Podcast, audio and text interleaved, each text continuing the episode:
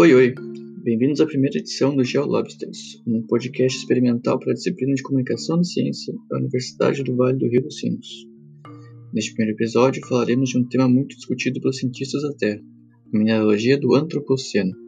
Quem vos fala é Henrique Silva, estudante de Geologia, e hoje contamos com a participação especial de Vinícius Londero, um geólogo e mineiro que fala mais ba do que eta.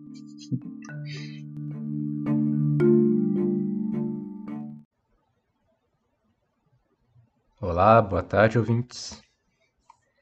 Tá, vou começar deixando aqui mais compreensível, então, o que é esse tal de antropoceno, né? Esse termo, então, foi formulado por um tal de Paul Crutzen, ganhou até o Prêmio Nobel de Química de 95. Tá? Você olha para essa palavra, então, o prefixo dela, antropo, né, significa humano. E o sufixo dela, né, ali no final, que é o seno ali, é, quer dizer as épocas geológicas. Né? Então, quando você lê a palavra né, antropoceno, significa então o momento que a gente está hoje na era no, no tempo geológico, né? a época dos humanos. Então, a época dos humanos é um debate que já vem há alguns anos acontecendo. Já se apresentaram muitas evidências de por que tal nomenclatura deverá ser a próxima em nosso tempo geológico. Pode me citar algum desses fatores, Londero? Sim. É... Vemos que o antropoceno, então, é definido como essa influência do humano no molde da Terra, né? Como que o humano altera a evolução do nosso planeta e quais marcas ele deixa por causa das suas ações, né? Em grande escala. Por exemplo, uh, explosões de bombas nucleares, né?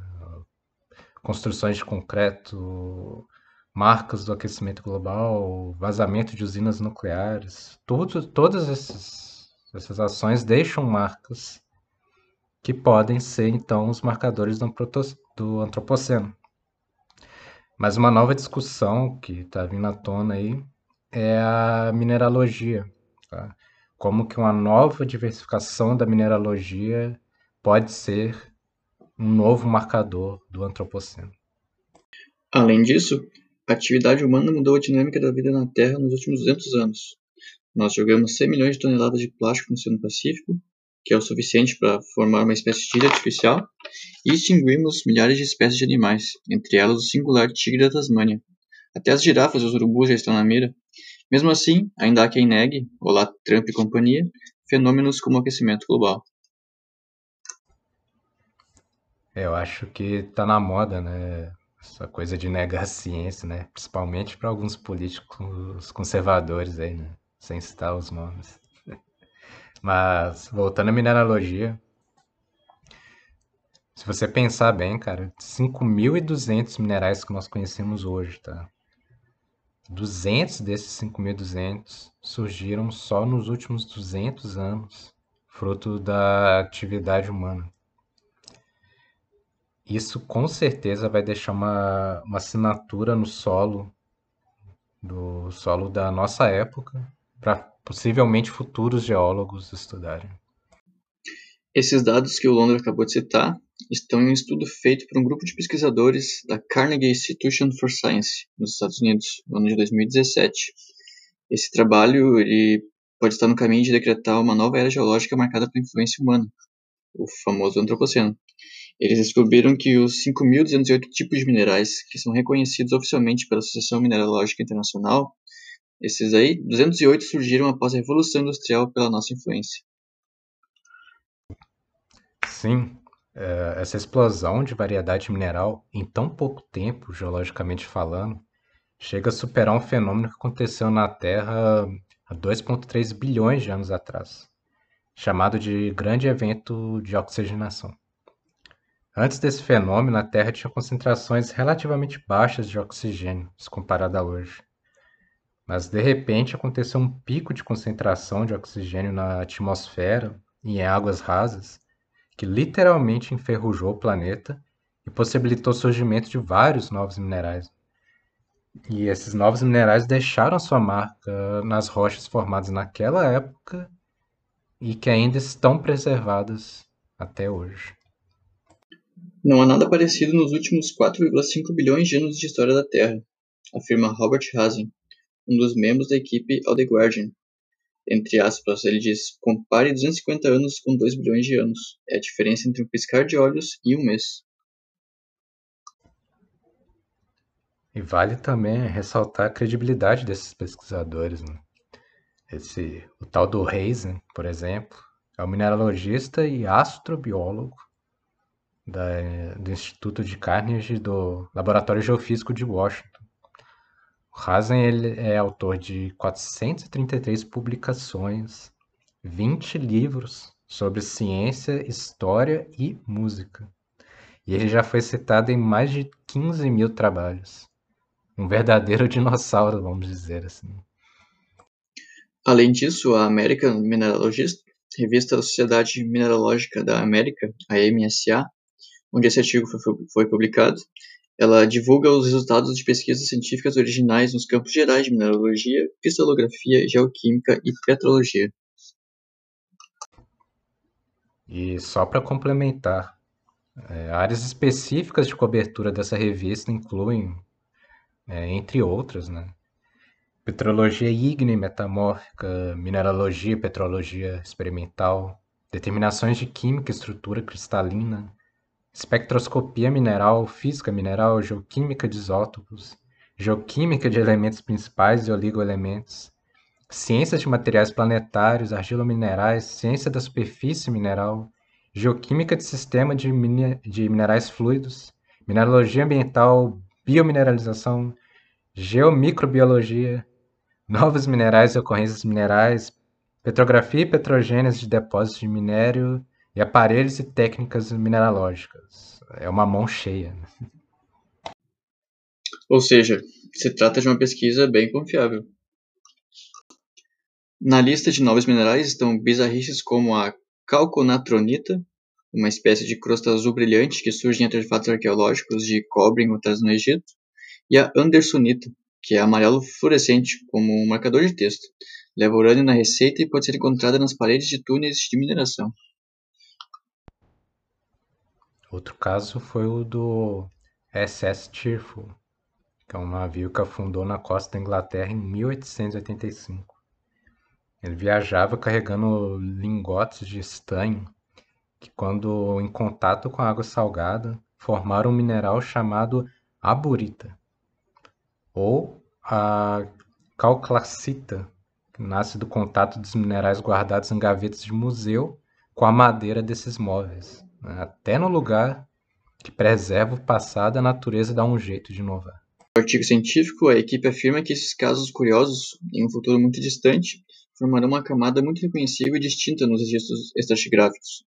Em outras palavras, quando tudo que você conhece estiver enterrado, a fatia de rocha que corresponde ao nosso período de dominação na Terra estará cheia de características que denunciem nossa passagem por aqui. E de acordo com os autores da pesquisa, Três tipos de atividade humana afetaram a distribuição e diversidade dos minerais na Terra, de tal forma que isso pode refletir nos registros estratigráficos mundiais. Exato, e na conclusão desse trabalho eles expuseram bem esses três tipos de atividade. Segundo a pesquisa, a mais óbvia é a ocorrência de compostos minerais sintéticos. Então, em comparação ao grande evento de oxigenação a produção dos mais de 180 mil compostos cristalinos inorgânicos reflete um evento de pontuação muito mais extenso e muito mais rápido. A, a engenhosidade humana levou uma série de compostos cristalinos que nunca existiram no, no sistema solar e, e, olha, talvez até no universo. Assim, né, do ponto de vista dos materiais, em contraste né, com a biodiversidade muito vulnerável da Terra, a época do Antropoceno uma era de diversificação inorgânica inigualável de compostos. A segunda influência humana na distribuição dos minerais próximos à superfície da Terra se refere a movimentos em larga escala de rochas e locais de sedimentos, onde grandes volumes de rochas e minerais foram removidos. As operações de mineração despojaram o ambiente próximo à superfície de minérios e combustíveis fósseis, deixando grandes poços abertos complexos de túneis e, no caso de mineração de tiras, arrancando os cumes das montanhas. Nesses casos, a ausência de concentração mineral fornece como se fossem fósseis índices no comércio humano. É, no caso, cortes de estrada, túneis e aterros representam modificações distintamente humanas da paisagem, como se fosse uma bioturbação humana. Por fim, nos tornamos incansavelmente eficientes na redistribuição de minerais naturais em todo o mundo. Diamantes, rubis, esmeraldas, safiras e uma série de pedras semi-preciosas, acompanhadas de concentrações de ouro, prata e platina, são encontradas em lojas e residências em todos os cantos do globo. E talvez o mais distinto de todos são as centenas de milhares de indivíduos na história, em todo o mundo, que acumularam coleções de minerais como gemas e minerais preciosos que nunca ocorreriam naturalmente em conjunto. Essas coleções minerais, se enterradas e preservadas no registro estratigráfico, e, se um dia forem desenterradas, talvez né, em um futuro distante, revelariam a paixão da nossa espécie pela beleza e maravilha do reino mineral. Por outro lado, imagine o ser humano do futuro desenterrando, por exemplo, a Disney. Imagino se o Mickey não seria considerado pelos futuros humanos como um objeto de adoração da nossa civilização. Mas voltando a falar sério, né? Como a identificação oficial de uma era geológica depende muito dos conjuntos de minerais característicos de um período, Uh, especialistas entrevistados por diversos veículos concordam. O rótulo do antropoceno, que ainda não é oficial, está cada dia mais próximo de ser adotado de vez pela escala de tempo geológico. E que esse novo estudo né, só dá mais lenha para essa fogueira.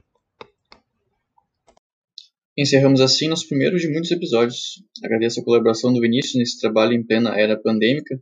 A gente teve que fazer tudo meio cortado e né, distante um do outro. E nos vemos em breve com mais notícias e curiosidades sobre geologia, que é massa pra caramba. Um abraço a todos os professores do Brasil Varonil e aos futuros ouvintes desse pódio de sucesso não comprovado. Certo. Muito obrigado pelo convite e espero ter contribuído com dignidade. Até a próxima, pessoal.